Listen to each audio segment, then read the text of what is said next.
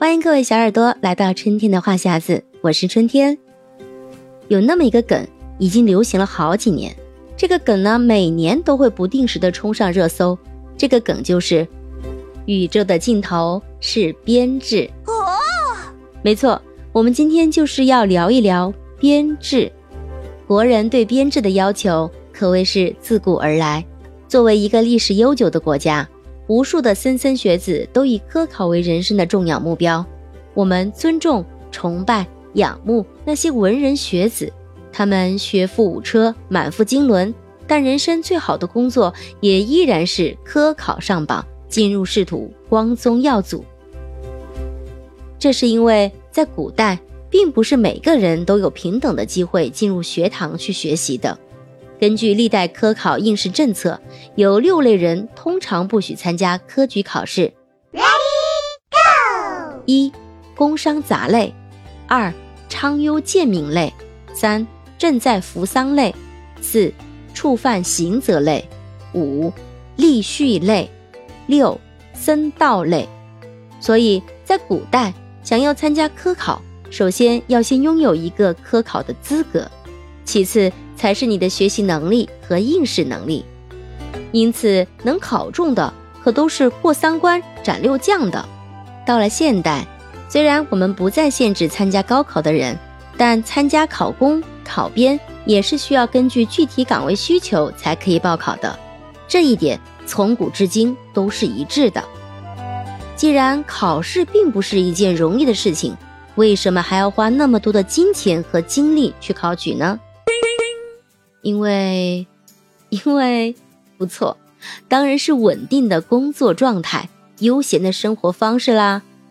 不论在古代还是在现代，有编制的工作拥有更稳定的收入、更稳定的职业发展线条、更清晰的退休生活规划。到了现代，随着国民生活水平提高，大城市的涌现提供了很多的高薪职业，有很长一段时间。不少年轻人奔着高薪去了北上广深，因此成就了一大帮子北漂、海漂、广漂、深漂，在大城市从事着高薪职业。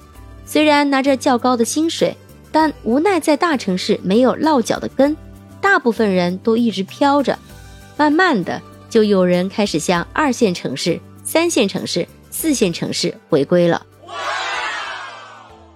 这些回归的人，他们回到家乡的原因有很大一部分是觉得在外漂泊没有依靠。虽然拿着不错的薪水，但扣除房租、水电、生活开销以后，发现其实所剩无几，更别提美好的养老规划了。大城市虽然灯红酒绿、流光溢彩，但始终没有脚踏实地的安全感。因此，不少年轻人趁着年轻，趁着热血。出去飘一飘，过两年还是会选择回到家乡考公考编。回到家乡进入岗位后，发现虽然到手的薪水变少了，但有了朝九晚五，有了社保，有了公积金，有了双休，有了国家大假，发现生活反而变得更好了。可能这不代表全部返乡考公考编的人，但我也感觉到。好多曾经满腔热血的人，在被现实一次次打击之后，选择了编制。K.O. 如今，大家更是总结了一句话：“宇宙的尽头是编制。”在很多刚毕业的学生眼中，参加考公、考编可以尽快成功上岸，少走几年的弯路。哪里有这种想法的？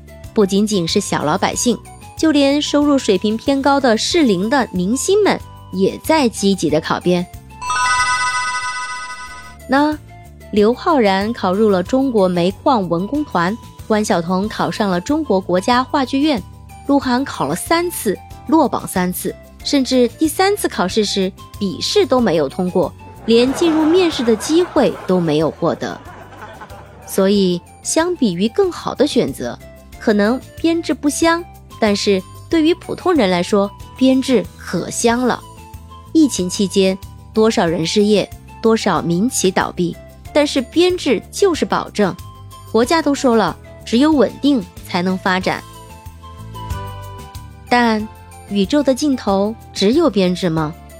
如果有工作的地方没有家，有家的地方没有工作，背井离乡，孤身一人奔赴远方，那么宇宙的尽头是编制的意义又在哪里呢？人生其实每天都在取舍和选择，人生的路也不只是只有入编最优，考编因为安稳，也成了很多人看似最佳的选择，同时。也成了许多人追寻梦想的绊脚石。所以，宇宙的尽头是什么？因人而异，合适自己的就是最好的。无论哪条路自己选择的，跪着也要走完。如果还能在自己的领域内大放光彩，那便是最好的人生。这里是春天的话匣子，欢迎各位小耳朵在评论中发表你的意见。我们畅所欲言，谈天说地，每天聊一聊，快乐不会少。春天的话匣子等待你的评论哦。如果你喜欢本期话题，记得点赞、评论和转发。我们下期再见。